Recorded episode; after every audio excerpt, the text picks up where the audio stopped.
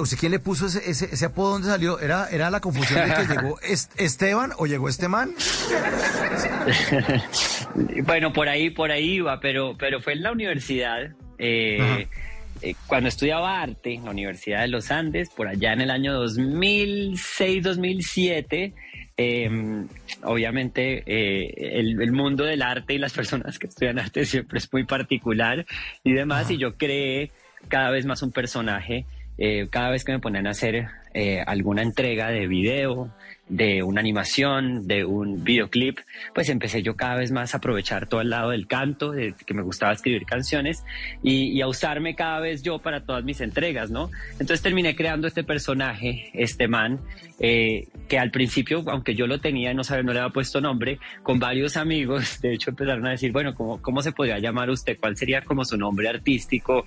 Eh, y ya desde ese momento empezaba a pensar que me iba a dedicar a la música y a pararme en escenarios y demás, y pues de ahí surgió el tema de este man como una especie de personaje camaleónico que tenía múltiples personalidades y caras, ¿no? Eh, muy Bowie-esco, muy influenciado por esa parte camaleónica de Bowie, de David Bowie.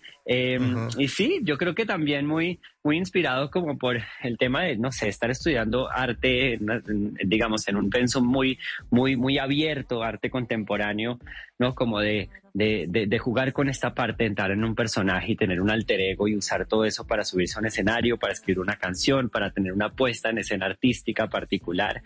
Entonces sí, surge ahí en la época de la universidad, pleno 2007, cuando estaba en la universidad.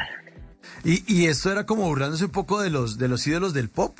Eh, ¿Era un poquito, sí.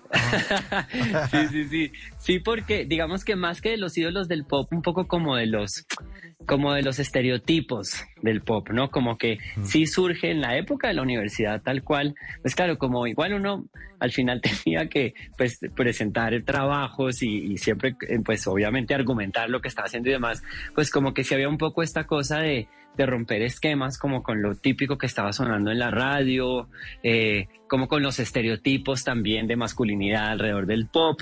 Entonces era como una especie de, de personaje que desafiaba pues como todas esas categorías, ¿no? Eh, así surge realmente y creo que, digamos, todo ese, ese, ese, ese lado cómico y como satírico que tenía y como muy, muy sarcástico, está muy ligado a mis primeras canciones, ¿no? Así empezó un poco mi proyecto y a medida que fue pasando el tiempo, pues ya son 14 años en estas, eh, yo creo que toda esa parte poco a poco se fue eh, desapareciendo de la mano de yo dejarme ver detrás del personaje, ¿no? De, de, este man, pues realmente es Esteban Mateus, el que está ahí, y pues fue inevitable que con el paso del tiempo pues cada vez más escribiera canciones que tuvieran como esa parte del sentimiento, de, dejarme ver mucho más, ¿no? Entonces obviamente ha ido evolucionando.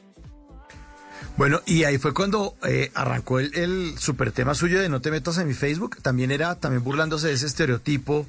Claro, pues eso fue, exacto, me refería, al cual, eso, eso me refería como en las primeras canciones. Cuando salió esa canción, que también, eh, digamos, esa canción salió en un, en un demo al lado de la Cosita Tropical, eh, otra canción que se llamaba El Pimentón, otra canción que se llamaba El Dance Floor, pues eran canciones que tenían ese, ese lado, digamos, cómico eh, y pues sobre todo de mucha parodia y de, y de mucha crítica detrás, ¿no? Fue un poco como, como este, este tema de jugar a través del humor, ¿no?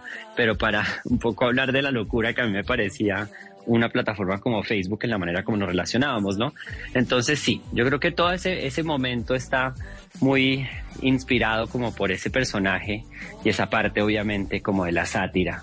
Eh, como lo digo ya en, en, mi primer disco, empezó el primer acto que salió en el 2012, empezó pues poco a poco como a pues a cambiar eso, a evolucionar, más que cambiar, simplemente empezó a haber una evolución ya para Caótica Belleza que salió en el 2015. Eh, pues ese es un disco, yo digo que también como, como con un, mensaje y, y, con un sonido mucho más latinoamericano.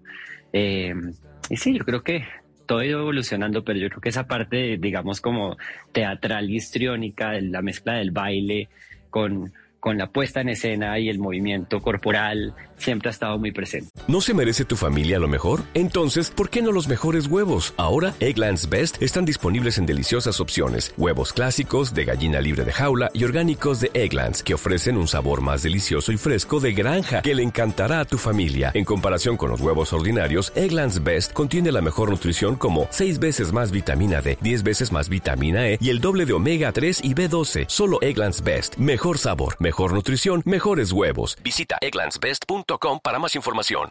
En las noches, la única que no se cansa es la lengua.